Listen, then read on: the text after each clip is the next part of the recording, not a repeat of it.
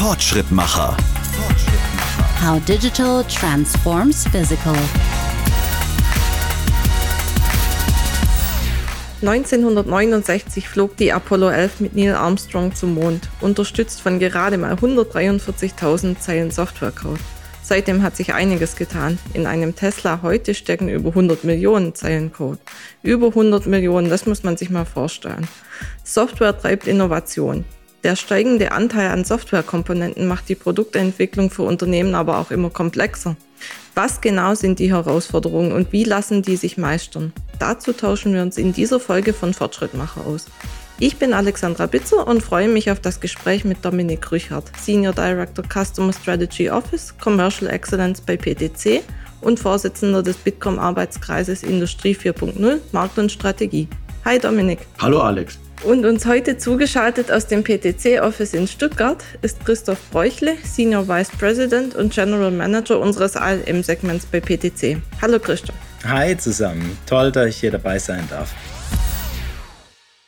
Ja, Christoph Dominik, ihr beide seid viel im Austausch mit produzierenden Unternehmen. Ihr habt Einblicke in die Engineering-Prozesse, aber in welchen Bereichen und in welchen Industrien hat denn die Bedeutung von Softwarekomponenten in den letzten Jahren besonders zugenommen?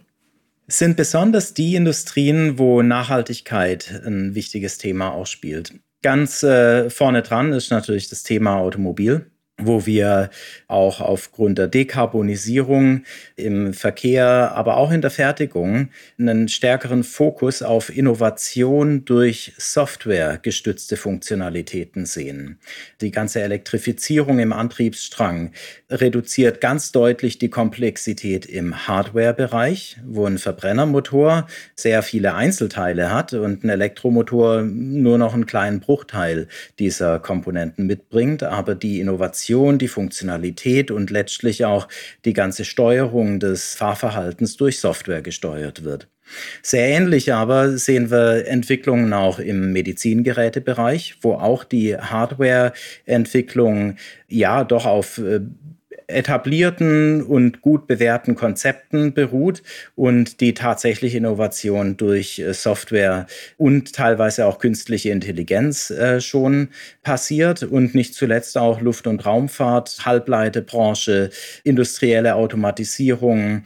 Sehr viel passiert einfach inzwischen, ja, durch die zunehmende Bedeutung von softwaregestützten Funktionalitäten und Komponenten. Ja, nicht zu vergessen auch noch der Verteidigungsbereich, wo auch das Thema natürlich komplexe Systeme managen immer mehr in den Vordergrund rückt und einfach viele Zusammenhänge von dem Produkt zusammenspielen müssen und dann auch gemeinsam betrachtet werden müssen.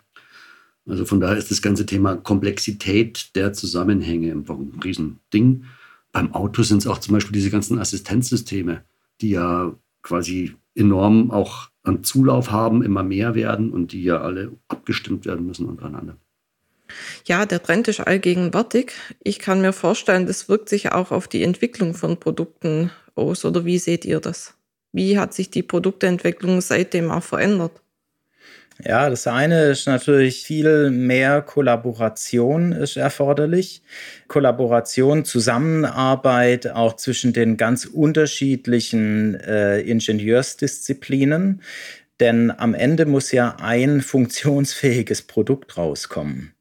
Das bringt jetzt nicht viel, wenn hier äh, Software entwickelt wird, die nachher überhaupt nicht auf der Plattform von den Elektronikkomponenten lauffähig ist oder wenn Parameter genutzt werden, die in den mechanischen Elementen in so einem mechatronischen System überhaupt nicht unterstützt werden. Deswegen disziplinübergreifende Zusammenarbeit, enge Abstimmung ist das eine Element. Das andere Element ist aber eine starke Bewegung hin zur Agilität. Und Agilität wird oft verwechselt mit äh, Chaos oder unstrukturierter Entwicklung von kleinen innovativen Software-Teams. Tatsächlich haben sich in den letzten Jahren äh, des Frameworks, wie beispielsweise das Scaled Agile Framework, hervorgetan, die eine hervorragende Grundlage für eine unternehmensweite und disziplinübergreifende Zusammenarbeit auch in sehr großen Organisationen bieten. Das ist ganz klar ein Trend, der der eben so auch zusammengefasst wird. Bewegung zu agiler Entwicklung mit kurzen Innovationszyklen und äh, diese disziplinübergreifende Zusammenarbeit. Wird nicht auch das Produkt, Christoph, einfach ganz anders verstanden inzwischen? Ich mache nicht mehr ein Ding, das ich dann irgendwie produziere, sondern eigentlich steht eine Funktion im Vordergrund, die ich äh, bedienen will und die letztendlich den Wert ausmacht, den ich auch verkaufe mit dem Produkt. Und diese Funktion muss dann irgendwie erfüllt werden. Und da steht zunächst mal tatsächlich die Software im Vordergrund, die diese Funktion managt und die dann durch irgendwelche Hardware-Komponenten oder was auch immer dann nur unterstützt wird. Zweifelsfrei. Ja. Also das Stichwort hier heißt natürlich auch userzentriertes Design, userzentrierte Entwicklung, wo der Mehrwert für den Endanwender im Vordergrund steht. Das Ganze dann aber eben äh, runterzubrechen in die beteiligten technischen Komponenten, das ist mhm. das, was dann eben solche Frameworks wie eben Scaled Agile auch ermöglicht. Und äh, du sprichst hier auch einen ganz interessanten Punkt an. Auch im Zuge der Nachhaltigkeitsorientierung versucht man auch kontinuierlich Mehrwerte zu liefern. Funktionen, die neu entwickelt werden, die aber auch, in, auch für bestehende Produkte im Markt applizierbar sind. Stichwort Update over the Air in einem Automobil. Wer ein modernes Fahrzeug besitzt, äh, hat es sicherlich schon erlebt, wie dann auch mal plötzlich neue Unterhaltungsfunktionen zur Verfügung stehen oder wie das auch im Elektromobilbereich der Fall ist, dass dann höhere Reichweiten ermöglicht werden durch äh, Freischaltung von bestimmten softwaregestützten Funktionen. Ja. Mhm, das ist also eine Veränderung zum Lebenszyklus. Jede Funktion äh, steht ja nicht für sich alleine, sondern muss in einem Kontext betrachtet werden und in diesem Kontext auch stabil und robust funktionieren. Das heißt, ein Produkt steht nicht mehr für sich allein, sondern es steht immer in einem Umfeld, in dem es äh, zu Hause sein muss und validiert werden muss, betrachtet werden muss, getestet werden muss und all die Eigenschaften. Ja. Das durchaus. Also Zusammenspiel unterschiedlicher Systeme, ob das jetzt eine Verkehrsinfrastruktur mit dem einzelnen Fahrzeug ist, oder ob das äh, auch einfach Kompatibilitäten sind. Du hast ja vorher auch das Thema Defense, äh, Verteidigungssysteme angesprochen. Es wird ja in Europa auch ganz stark diskutiert, dass auch eben einzelne Elemente einer Verteidigungsstrategie auch technisch sehr gut zusammenspielen und funktionieren müssen. Generell gilt hier so das Zielbild von High Cohesion und Loose Coupling, äh, so ein Design-Pattern Pattern aus dem Software Engineering, wo wir sagen, jede Komponente, jedes Produkt, vielleicht hier im übertragenen Sinne, muss für sich äh, Mehrwert schaffen und die Funktionalität auch unterstützen, aber in der Kopplung mit anderen Elementen noch höhere Mehrwerte schaffen. Also hier sprechen wir auch zum Beispiel von einer Cloud-Infrastruktur, von ja, Vernetzungskomponenten und dergleichen. Und dann haben wir es doch dazu noch die Varianz, dass die Dinge nicht immer nur in einer Version auf die Welt kommen, sondern in ganz vielen. Und eine Änderungsdynamik dahinter, dass sich ja sowohl das Teil selbst als auch das Umfeld permanent verändern. Ja, hm? guter Punkt. Äh, denn eins darf man in diesem ganzen äh, softwaregetriebenen Innovationsthema nicht außer Acht lassen. Wir haben jetzt in allen Beispielen, die wir gerade ja diskutiert haben, sprechen wir von sicherheitskritischen Elementen. Also ich möchte mich nicht in ein Fahrzeug setzen, wo plötzlich die Bremsen versagen, nur weil ich gerade auf Autopilot geschalten habe, um ein autonomes Fahren nach Level 3 SAE genießen zu können. Hier sprechen wir also von Safety. Äh, gleichzeitig aber gewinnt auch das Thema Security an Bedeutung. Denn in demselben Auto, wo ich gerade auf Autopilot schalte, möchte ich nicht, dass ein Hacker in einem nebenanfahrenden Fahrzeug äh, über eine Bluetooth-Schnittstelle plötzlich die Kontrolle über mein Fahrzeug übernehmen kann. Das ist dieses Dilemma, wo wir einerseits die Expertise im Sinne Kontinuität äh, für die Technologie sicherstellen müssen, gleichzeitig aber auch Agilität äh, im Sinne von Innovation nach vorne. Und jetzt sprichst du von äh, Wiederverwendung oder ja, der ganze Reuse-Gedanke, das Bilden von Produktlinien, in denen ich dann auch äh, ganz gezielt die Variabilität von Komponenten steuern kann. Das ist der kritische Enabler für beides, dass ich einerseits Innovation nach vorne bringen kann, andererseits aber auch die bewährten Technologien voll zum Einsatz bringen kann. Denn dieses sogenannte Proven in Use Argument spielt, trägt ein sehr hohes Gewicht im Bereich sicherheitskritischer Entwicklung und ermöglicht eben so auch schneller zum Markt zu kommen. Das passt ganz gut zu einem Stichwort, was jetzt schon häufiger gefallen ist, nämlich das Thema Komplexität. Was benötigen denn Unternehmen, um diese Komplexität auch zu meistern? Gerade diesen Zwiespalt zwischen Kontinuität und Innovation. Welche Möglichkeiten seht ihr hier? Der erste wichtige Move, um die Komplexität zu beherrschen, ist simplifizieren. Eine radikale Vereinfachung der Toolketten, denn Entwicklung kann nicht skalierfähig erfolgreich sein, wenn sie nicht gestützt wird auch von Tool Environments.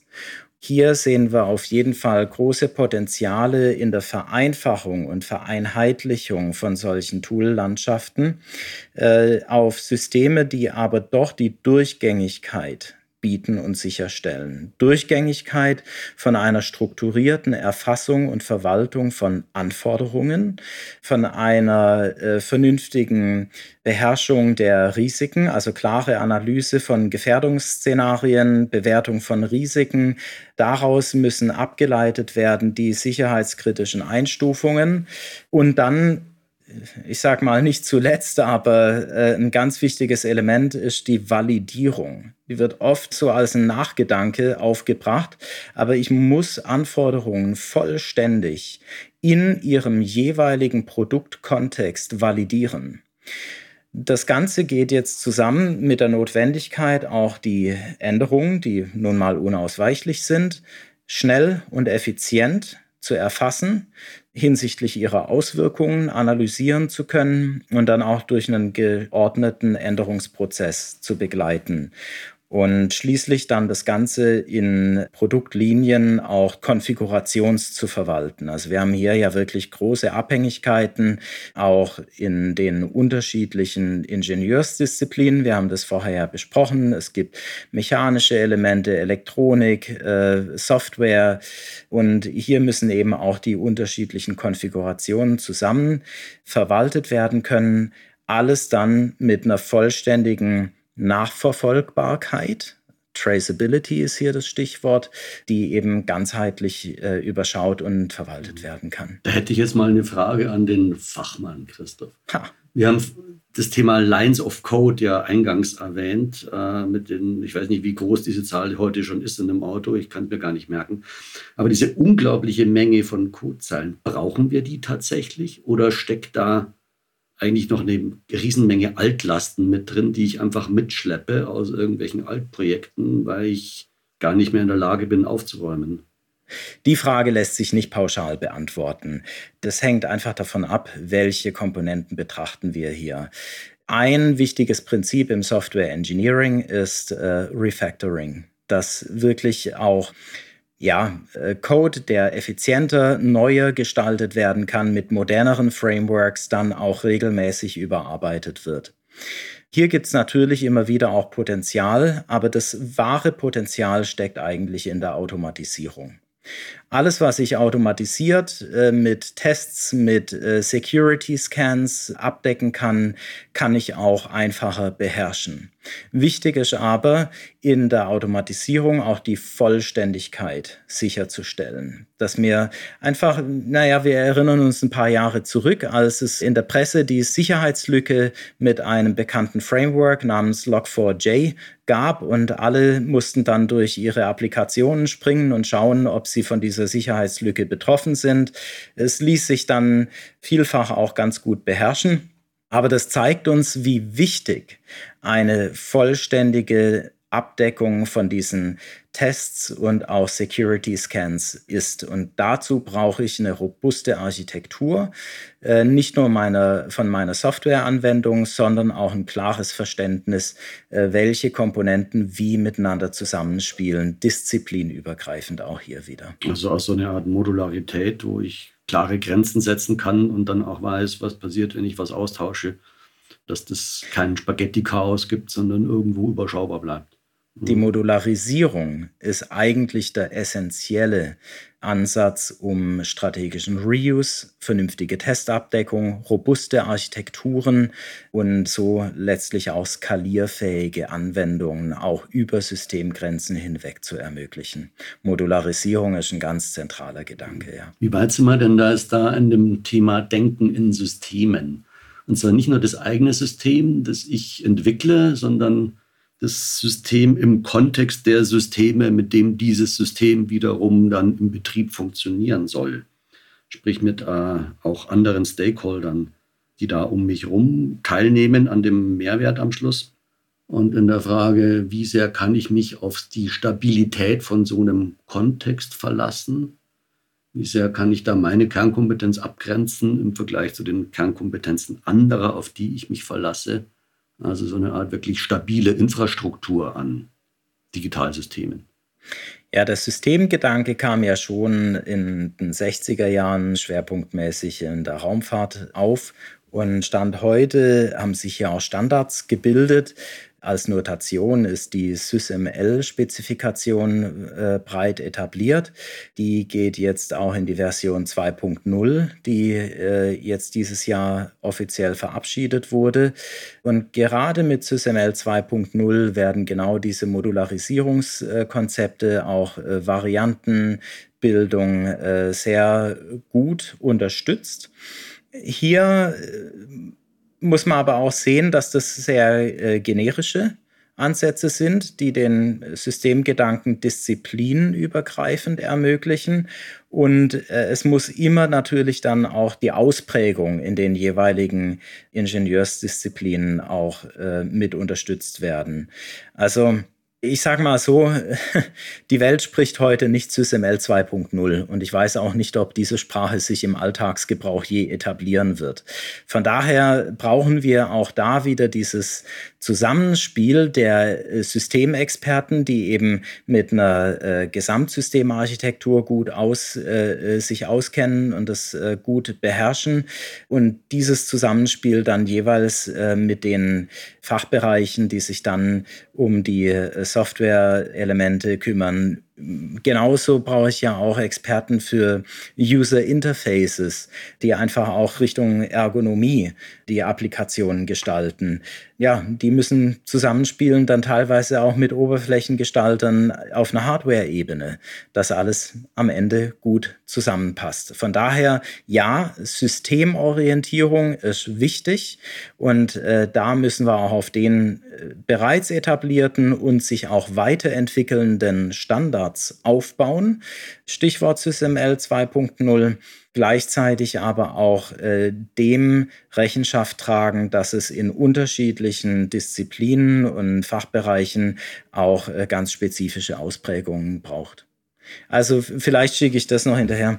Was sehr wichtig ist, ist, dass wir in den Toolketten, die ich ja vorher auch angesprochen habe, auch Heterogenität unterstützen und da auch offene Standards im Zusammenspiel dann mit den jeweiligen Expertensystemen, die dann auch mit den Enterprise-weiten Systemen wie zum Beispiel einem Application Lifecycle Management, einem Product Lifecycle Management, wo ich dann auch eine digitale Transformation unternehmensweit vorantreiben kann, dass hier ein nahtloses Zusammenspiel auch gewährleistet ist. Mhm. Ja, die Austauschbarkeit ist dann natürlich eine ganz entscheidende Fähigkeit, die ich nur über Standards kriege. Gell? Ihr habt es auch schon erwähnt, der Markt erwartet natürlich schnelle Innovationszyklen. Ein Schlüssel dazu liegt in der Agilität von der Produktentwicklung. Die lässt sich zum Beispiel durch Automatisierung beschleunigen, wie wir schon gehört haben. Aber wodurch noch? Wie wirken sich zum Beispiel andere Technologien auf die agile Produktentwicklung aus? Wie weit ist eigentlich AI in dem Zusammenhang? Das habe ich jetzt selbst noch gar nicht wirklich verstanden, aber gerade nach dem Gespräch vorhin über SysML, wäre ja im Prinzip die Idee, dass eine KI einen gesprochenen Satz in normaler Sprache in diese SysML 2.0 Sprache übersetzt, um dann zu einer robusten Anwendung zu nehmen, werden. Sind wir da schon? Ja, wäre eine, äh, ist eine schöne Vision. Ich weiß noch nicht, ob ich mich in ein solches Auto setzen würde, wo der äh, Bremsassistent mit äh, einem solchen Ansatz entwickelt wurde. Aber künstliche Intelligenz ermöglicht uns durchaus Produktivitätsgewinne und hier und da auch Effizienzverbesserungen und sogar auch Qualitätsgewinne. Äh, besonders in folgenden Bereichen. Die sogenannte generative künstliche Intelligenz kann durchaus auch zum Entwerfen neuer Anforderungen eingesetzt werden. Hier sind wir aber eher in einem natürlich sprachlichen Bereich unterwegs. Also äh, jetzt auch nicht zuletzt durch ChatGPT wurde einfach das Generieren von Texten deutlich verbessert, wo dann eben mit bestimmten Input-Parametern auch flüssige, vollständige Requirements definiert werden können. Die künstliche Intelligenz äh, kann sehr stark eingesetzt werden, wenn ich Ähnlichkeiten entdecken möchte. Beispielsweise bekomme ich als ein Zulieferer für eine bestimmte Komponente von dem äh, Hersteller des Gesamtprodukts eine Anforderungsspezifikation geliefert. Und als Ingenieur kann ich dann natürlich äh, schnell verstehen, ja, solche ähnlichen Projekte haben wir schon durchgeführt und können auf diesen Entwicklungsergebnissen rasch aufbauen. Mit äh, künstlicher Intelligenz kann ich natürlich jetzt einen viel höheren Grad an Automatisierung in diesem Analyseprozess und mithin auch entsprechende Beschleunigung erreichen. Hier sprechen wir durchaus schon von mehreren Wochen Zeitgewinn in einem solchen Entwicklungsprojekt. Und ja, mehrere Wochen, wenn die Entwicklungszyklen eher in Richtung drei bis sechs Monate gehen, statt drei bis vier Jahre, dann sind einige Wochen schon ein ganz enormer Vorsprung, den ich damit rausarbeiten kann. Das heißt, geht dann dann so Sachen, was kann ich eigentlich benutzen, was ich schon mal gemacht habe, sprich, was schon fertig und getestet ist. Aber es geht wahrscheinlich auch in die Richtung, was muss ich eigentlich alles testen? Was sind meine Abhängigkeiten, auf die ich achten muss? Und die ich in meinen ganzen Findungs- und Arbeitsprozess einfach einbauen muss. Oder? Das sind genau solche Vollständigkeitsanalysen. Auch da eben die Bewertung von Ähnlichkeiten, wenn ich beispielsweise in einer Anforderung bestimmte Parameter definiert habe, die ich äh, mit einer KI auch schnell in einer sehr großen Testbibliothek wieder entdecke, kann ich mir da auch schon die Vorschläge liefern lassen, welche Testfälle einen bestimmten Satz von Anforderungen gut ab prüfen könnten. Äh, natürlich brauche ich dann immer noch den Ingenieur, äh, die Ingenieurin, die Leute, die dann drauf gucken und sagen, ja, da haben wir eine vollständige Testabdeckung oder hier machen wir nochmal eine Weiterentwicklung und sehen zu, dass wir tatsächlich auch die Anforderungen so vollständig abgedeckt haben. Also gibt es ein breites Spektrum von Anwendungsfällen, wo sich da nochmal einiges an Wettbewerbsvorteilen herausarbeiten lässt. Wie denn das dann mit Testdatenmanagement, dass ich ja im Prinzip nicht nur Testszenarien und Inhalte habe, sondern einfach auch Daten habe, die letztendlich die reale Welt repräsentieren, auf die ich dann meine Systeme ja. loslassen kann? Ja, sehr guter Punkt, denn äh, die rein Labortestergebnisse, äh, dass äh, es da doch deutliche Abweichungen von der realen Welt geben kann, wurde nicht zuletzt in einem größeren, sage ich mal, äh, Presseaufschrei um die Dieselemissionen vor sieben, acht Jahren festgestellt. Äh, gut, das ist vielleicht ein Extrembeispiel, aber tatsächlich müssen wir äh, insbesondere, wenn es darum geht, äh, den äh, Gesamtcarbon Footprint von Produkten auch im Betrieb nachweisen zu können, brauchen wir eine Zusammenführung von den Laborergebnissen und dem, was tatsächlich im Feld dann die realen Ergebnisse im Einsatz sind. Und da kann mir natürlich äh, nicht nur die zentrale Erfassung von Sensordaten über Internet der Dinge, über ähm, vernetzte Produkte hier eine Hilfestellung geben, sondern dann eben auch eine klare Bewertung mithilfe von künstlicher Intelligenz, die mir dann auch klar sagen kann, diese diese Testfälle, da weichen die Laborergebnisse doch deutlich von dem ab, was wir im Feld beobachten. Und äh, dementsprechend kann dann auch ein Ingenieur wieder hergehen und äh, schauen, dass wir dann auch die Tests äh, kontinuierlich verbessern, kontinuierlich äh, so präzisieren, dass dann letztlich ein reales Abbild des äh, physischen im Feld sich befindlichen Produkts im Sinne eines digitalen Zwillings auch geschaffen werden kann. Da lande ich doch dann im Prinzip relativ schnell im Industrial Metaverse, wenn ich das so betrachte dass ich im Prinzip mein, mein Produkt in einem großen Datenraum stehen habe. In dem Datenraum liegen auch die Daten der realen Welt gleichzeitig, die, die das Produkt dann irgendwie verarbeiten muss, mit denen es funktionieren muss. Es liegen da andere, die an diesem Produkt mitarbeiten und mit denen man dann zusammen an dem Ganzen verändert. Es liegen da genauso möglicherweise auch Verbrecher, die mein Produkt auch dann angreifen und damit eine Art Validierung machen. Also so stellt man sich ja das Metaverse vor, als ein quasi ein digitales Abbild der Realität in einem virtuellen Raum, in dem das Leben stattfindet. Ja, äh, das ist durchaus ein, äh, ich, ich nenne es äh, eine gute Analogie die sich äh, sukzessive natürlich auch mehr und mehr manifestiert, indem wir auch Unternehmenssysteme in die Cloud bringen, indem wir mehr und mehr zentrale Funktionen als Service anbieten, also Stichwort Software as a Service. Im Metaverse äh, bildet sich natürlich noch zusätzlich dieses Element der Benutzerinteraktion mit solchen komplexen Daten und Informationen, auch über virtuelle Realität und Augmented Reality, dann äh, noch mit rein. Aus meiner Sicht, äh, naja, und es gibt hinreichend Fälle, die das auch belegen, dass äh, die kritischen Daten in einer äh, lokalen IT-Infrastruktur keinesfalls sicherer sind als in einer Cloud-Infrastruktur, die von entsprechenden Experten und äh, Unternehmen mit der Manpower solche ja, Hackerattacken, äh, jegliche Sicherheitslücken auch äh, zu beherrschen und kontinuierlich dagegen zu verteidigen. Das ist, glaube ich, eine Erkenntnis, die in den letzten Jahren immer wieder gewonnen wurde, nicht zuletzt durch, äh, ja, auch immer wieder belegt durch Pro prominente Ausfälle von kritischer IT-Infrastruktur auch bei großen Automobilherstellern, bei Zulieferern und dergleichen. Von daher, ich glaube schon, dass diese Entwicklung in Richtung eines Industrial Metaverse sukzessive eben mit Cloud- und SaaS-Lösungen, dass das eine Realität ist, äh, wo wir sehr viel auch gewinnen werden. Nicht zuletzt auch, aufgrund folgendes Gedankens. In diese disziplinenübergreifende Zusammenarbeit, die ich eingangs ja äh, schon geschildert habe, die entwickelt sich ja ganz stark weiter auch über die Lieferketten hinweg.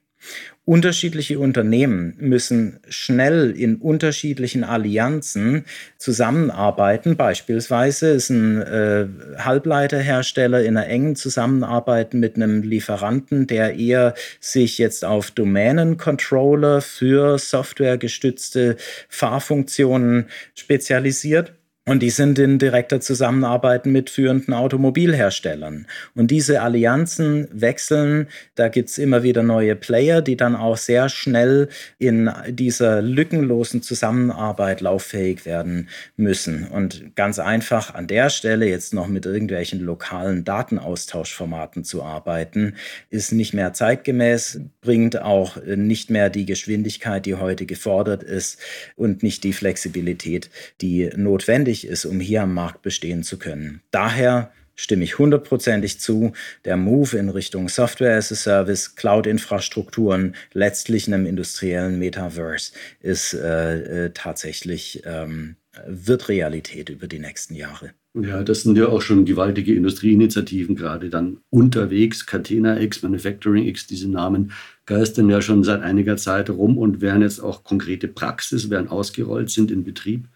Insofern kann man da, glaube ich, in sehr kurzer Zeit sehr viel konkrete wirklich neue Arbeitsweise erwarten. In diesen neuen Arbeitsweisen müssen wir auch alle ja, mit einem ganz offenen Mindset herangehen, denn wir finden nicht nur ganz neue Berufsprofile, gerade auch im Betrieb von Cloud-Infrastrukturen, sondern wir müssen auch die generationsübergreifende Zusammenarbeit als eine Chance erfassen. Wir müssen äh, Menschen mit äh, ganz diversen Backgrounds, äh, kulturell, Nationalität, ähm, unterschiedliche Orientierungen müssen wir wirklich zusammenbringen, um so schlagkräftige Winning-Teams zu formen, die dann auch wirklich technologischen Fortschritt auch ermöglichen. Ja, deswegen gefällt mir dieser Titel der Fortschrittsmacher so.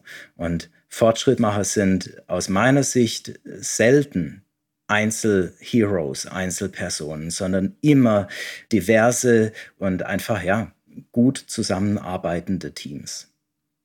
Das ist ein sehr schöner Gedanke. Gerade das Stichwort unternehmensübergreifende Zusammenarbeit ist jetzt schon häufiger gefallen. Wir lernen also, es gibt Werkzeuge, die diese Zusammenarbeit ermöglichen, zum Beispiel auch Lieferanten mit ins Boot holen und dann so auch die Produktentwicklung beschleunigen. Das Thema SaaS war hier auch ein wichtiges Stichwort. Wenn wir das jetzt aber noch ein bisschen weiterdenken, auf komplette Industrien ausgerollt, Anforderungen in Sachen Konnektivität, Sicherheit, Cybersecurity, die sind ja für Unternehmen einer Branche zu großen Teilen die gleichen. Inwiefern würde es da Sinn machen, sich zusammenzutun und wie ließe sich sowas überhaupt umsetzen mit verschiedenen Standards zum Beispiel, die auch du, Dominik, schon angesprochen hast?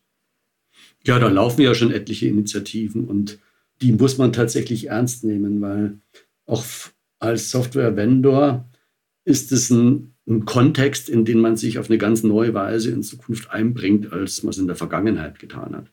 Weil ja letztendlich durch diese Datenräume eine, eine Infrastruktur, wie gesagt, zur Verfügung gestellt wird, die es bisher noch nicht gab, die bisher jeder für sich alleine irgendwie erzeugen musste, damit seine Lösungen funktionieren die ist in weiten Teilen in Zukunft ein, ein Gemeinschaftswerk, das einfach existiert und wo man dann nur noch obendrauf Lösungen und Mehrwerte mit einbringt. Also das wird, glaube ich, schon sehr viel verändern nochmal in der Art auch, wie man Lösungen anbietet und wie man Lösungen benutzt. Ja, ich stimme dazu. Ähm, die Open Source Initiative, die ja vor 20 Jahren noch eher belächelt wurde, ist heute eigentlich schon das Rückgrat von Innovation. Ohne Open Source Software lässt sich kaum noch eine moderne Applikation oder ein modernes Produkt überhaupt denken. Von daher Standardisierung im Sinne einer von oben verordneten Spezifikation, die einheitlich gelten muss, wirkt eher lähmend hinsichtlich Fortschritt. Standardisierung im Sinne eines Community-Ergebnisses, wo wirklich mehrere Akteure in einem bestimmten Umfeld in ihrer Zusammenarbeit einen de facto Standard schaffen, der dann auch publiziert werden kann und von weiteren äh, Marktbegleitern adaptiert werden kann.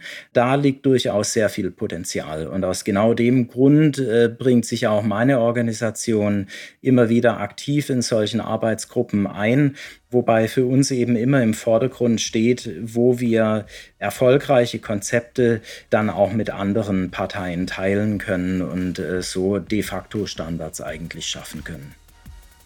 Extrem spannendes Thema mit extrem viel Potenzial. Ich bin auf jeden Fall gespannt, was sich hier noch weiter tut. Wir halten aber schon mal fest, die Entwicklung softwarelastiger Produkte ist komplex. Es gibt aber auch durchaus Möglichkeiten, dieser Komplexität zu begegnen. Und die habt ihr uns heute vorgestellt. Also vielen Dank, Christoph, vielen Dank, Dominik. Gerne geschehen. Danke für den guten Austausch. Ja, liebe Hörerinnen, liebe Hörer, auch euch vielen Dank fürs Zuhören. Mehr Infos zum Thema dieser Folge haben wir wie immer in den Show Notes verlinkt. Auch die LinkedIn-Profile von Christoph und Dominik. Meldet euch also gerne, falls ihr noch Fragen an die beiden habt. Die nächste Folge von Fortschrittmacher gibt es dann schon ganz bald, in vier Wochen nämlich. Und wir freuen uns, wenn ihr dann wieder reinhört. Bis dahin, tschüss. Fortschrittmacher. How digital transforms physical.